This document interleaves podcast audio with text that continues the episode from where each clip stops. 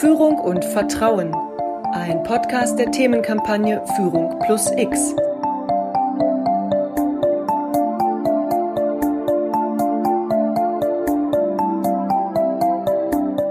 Führung ist ohne Vertrauen nicht möglich.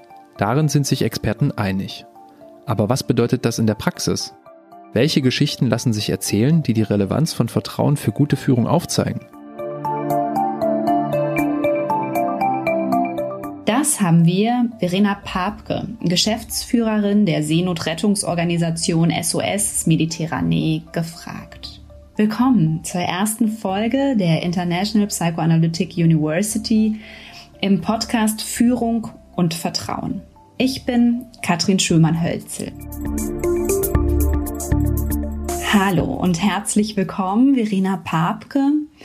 Schön, dass du da bist. Verena, für diejenigen Zuhörerinnen, die dich noch nicht kennen, stell dich und deine Arbeit, die Arbeit von SOS Mediterranee, bitte kurz vor.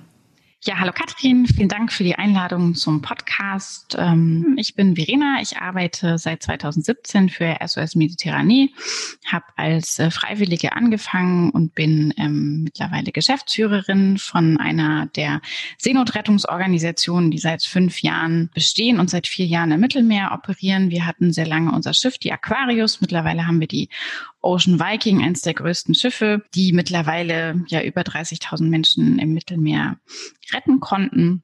Ich bin eigentlich Politikwissenschaftlerin und ähm, genau, mich treibt das, das Sterben im Mittelmeer schon sehr lange um und ich bin froh, dass ich da meinen Beitrag leisten kann, dass das vielleicht perspektivisch und hoffentlich irgendwann mal aufhört. Ich denke, es braucht ein sehr großes Vertrauen in sich selbst und auch in das gesamte Team, sowohl auf dem Schiff als auch in eurem Berliner Büro. Was bedeutet Vertrauen ganz konkret für dich? Ich glaube, Vertrauen ähm, ist erstmal, glaube ich, die Grundlage für das, was wir tun, nämlich dass wir alle die Teams an Land, aber natürlich auch die Teams auf dem Schiff, das Rettungsteam, das medizinische Team, die sich dann um die Geretteten kümmern, ähm, dass wir alle das gleiche Ziel haben, also dass wir eigentlich alle in die gleiche Richtung blicken und uns darum geht, dass ähm, niemand ertrinken muss auf dem Mittelmeer. Und ich glaube, das ist für uns eine Art Grundhaltung, denn das, was wir machen, ist so komplex und so kompliziert, dass wir darauf vertrauen müssen, dass diejenigen, die handeln und ja, wenn man jetzt das Beispiel nimmt, der Rettungsteams, die einen, einen Notruf bekommen und die dann mit, unseren Rett, mit unserem Rettungsschiff zu so einem Schlauchboot fahren, dann müssen wir denen vertrauen, dass sie das, was sie gelernt haben und das, was sie da tun, dass sie das richtig tun. Und ähm, da kann es gar nicht mehr, wenn es um Leben und Tod geht, dann kann es nicht mehr um Kontrolle äh, gehen, sondern ja einfach um Vertrauen. Und wir haben einfach festgestellt, dass wir natürlich damit auch ja als Grundlage unserer Arbeit ähm, sehr gut zurechtkommen. Und dass, wenn wir Vertrauen schenken, ich glaube auch das Verantwortungsgefühl in einem Team wächst, egal ob ähm, an Land oder auf dem Wasser.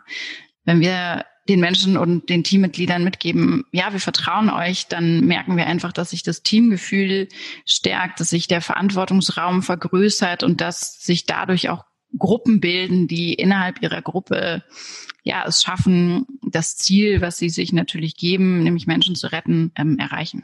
Wie entsteht Vertrauen? Also wie kann es zu diesem Punkt innerhalb eines Teams kommen, dass ihr gegenseitig bereit seid, euch dieses Vertrauen zueinander zu schenken?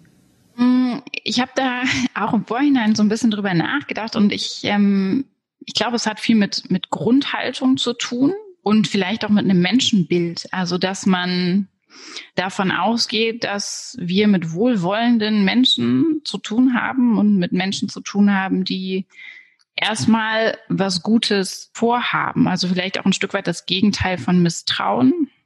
Das heißt nicht, dass man auch mal vielleicht enttäuscht wird, weil natürlich bedeutet das ja auch immer von der Grundhaltung ausgehend, die ich gerade gesagt habe, dass man den, den, den, den Kolleginnen und Kollegen einen Vorschuss gibt. Also im Sinne von, ich vertraue dir, dass du das schon im, im Sinne der Organisation, im Sinne der Menschen lösen wirst. Ähm, natürlich auch immer mit dem Potenzial, dass man irgendwie enttäuscht wird, aber ich glaube, das kann man ähm, in der Gesamtschau dann besser verkraften, beziehungsweise wenn man merkt, dass man im Team ein großes Vertrauen lebt, dann ist, glaube ich, die wie soll ich sagen, die Fehlertoleranz. Also wenn Menschen vielleicht mal Fehler machen, ähm, wahrscheinlich viel größer, ähm, und wird viel mehr toleriert und auch viel mehr abgefangen, weil einfach diese Grundhaltung von Vertrauen ähm, innerhalb des Teams, aber natürlich auch von, von denjenigen, die dies zu verantworten haben, also dann letztendlich die Geschäftsführer oder auf dem Schiff dann auch der sogenannte Director of Operations, der quasi die Rettungseinsätze leitet, ja, to tolerieren können.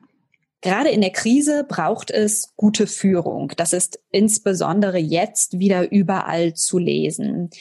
Wie ist äh, deine Meinung dazu? Kommt es jetzt gerade in diesen Krisenzeiten auf die Geschäftsführerinnen und Geschäftsführer von Organisationen an?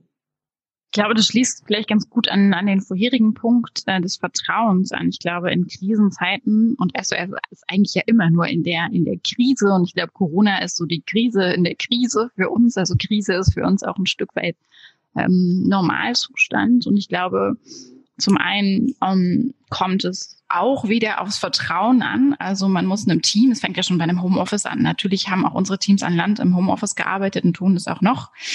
Und natürlich schenken wir ihnen das Vertrauen, dass sie auch ihre Arbeit nicht nur, wenn sie im Büro sind, sondern auch im Homeoffice äh, machen. Wir kontrollieren das nicht, sondern ähm, sie haben auch weiterhin das Vertrauen mehr denn je, ähm, ihre Projekte und das, was sie sich vorgenommen haben, ähm, ja zu machen. Ich glaube auf der anderen Seite aber auch als ja diejenigen, die dann rein administrativ natürlich einem Team vorgesetzt sind, wie jetzt wir als Geschäftsführerinnen, ähm, müssen noch mal vielleicht einmal mehr auf Vertrauen zurückgeben und ein Gemeinschaftsgefühl stärken, dass ähm, man auch durch diese Krise gemeinsam gut kommen wird und ähm, vielleicht auch ein Stück weit Dinge abfangen. Also nicht im Sinne von, ja, ja, das wird schon alles gut, sondern wirklich auch zu sagen, okay, das ist jetzt die Situation, äh, sie ist auch für uns neu und was können wir gemeinsam machen, um gut durch diese Zeit zu kommen? Also auch gar nicht, natürlich nicht in einem Top-Down-Ansatz, ja, wir haben uns jetzt Folgendes überlegt, sondern auch immer wieder diese Unsicherheiten und ich glaube, das ist etwas, wo wir in, in bei SOS sehr gut ähm, mit zurechtgekommen sind, auch auf Führungsebene Unsicherheiten und Unklarheiten und auch nicht wissen, immer wieder ans Team zurückzuspielen, weil die Komplexität, in der wir uns befinden, natürlich überhaupt gar nicht lösbar ist und wir jedes Mal, also jede beantwortete Frage wirft eigentlich eine neue Frage auf und wir diese, diese Unsicherheit auch transparent machen und auch einem Team sagen, ja, also wissen wir jetzt auch nicht. Ähm, was sind denn eure Gedanken dazu? Und ich glaube, Unsicherheit zuzulassen, empfinde ich zumindest als, als Führungsstärke aber zugleich einen Rahmen zu setzen und zu sagen, so, das sind Themen, mit denen müsst ihr euch jetzt nicht auseinandersetzen, das machen wir. Ähm, auch den persönlichen Kontakt einfach weiter zu ja zu, zu halten und auch auf andere Art und Weise zu initiieren, indem man zum Beispiel, wir machen jetzt so ein Roulette-Lunch, ja, dass die Leute, die sich jetzt nicht persönlich sehen, ähm, in unterschiedlichen Konstellationen einmal die Woche digital 30 Minuten zusammen Mittagessen und in dem ganzen Wirrwarr aber die Strategie und die Vision für eine Organisation und für das, was wir machen, im Blick zu behalten. Also immer wieder auch dieses, warum machen wir das eigentlich hier? Und das ist natürlich bei uns sehr einfach zu beantworten, weil wir nämlich Menschen retten, äh, immer auch wieder vor Augen zu führen. Denn diejenigen, die vielleicht gerade beim Jahresabschluss oder so zu tun haben, die ähm, können ihren Beitrag vielleicht nicht so direkt sehen, aber natürlich haben sie den. Und auch immer wieder, ja, die Leute zurückzuholen, zu sagen, so, also ihr macht das, weil. Und ähm, das ist jetzt für mich, glaube ich, ein, sind wichtige Punkte, wenn ich von, wenn ich eine Vorstellung von guter Führung irgendwie skizzieren müsste. Würdest du denn so weit gehen, ähm, zu sagen, dass Vertrauen Krise braucht und gleichzeitig auch Krise Vertrauen braucht? Also sozusagen, dass sich diese beiden Faktoren auch ein Stück weit gegenseitig bedingen und dafür Sorge tragen können, dass Vertrauen wächst in einem Team? Also ich glaube, Vertrauen kann auch ohne Krise generiert werden und entstehen. Und ich fände es auch traurig, wenn Vertrauen Krise bräuchte. Also ich würde sagen, nicht unbedingt, aber ich glaube, Vertrauen kann aus Krisen nochmal stärker werden und vielleicht das Band auch zwischen Menschen nochmal noch mal verstärken und braucht Krise Vertrauen? Ja, auf jeden Fall, ähm, weil ohne geht's ja gar nicht. Also ich meine, wie soll ich durch eine Krise kommen ohne Vertrauen? Auf mich selber natürlich auch. Also ich vertraue schon auch dann auf mich als Person, aber ich vertraue auch auf ein Team, dass wir da die richtigen Entscheidungen treffen und ich vertraue darauf, dass Entscheidungen getroffen werden. Ich glaube, das ist, das ist etwas, was, ähm, was glaube ich ganz wichtig ist. Dieses Ja, ich vertraue darauf, dass Entscheidungen getroffen werden und dass man nicht einfach da sitzt und wartet, bis es vorbeigeht, sondern auch in der Krise versucht, ja, zu gestalten. Diese Podcast-Folge war Teil der Themenkampagne Führung plus X, eine Initiative der Karl Schlecht Stiftung.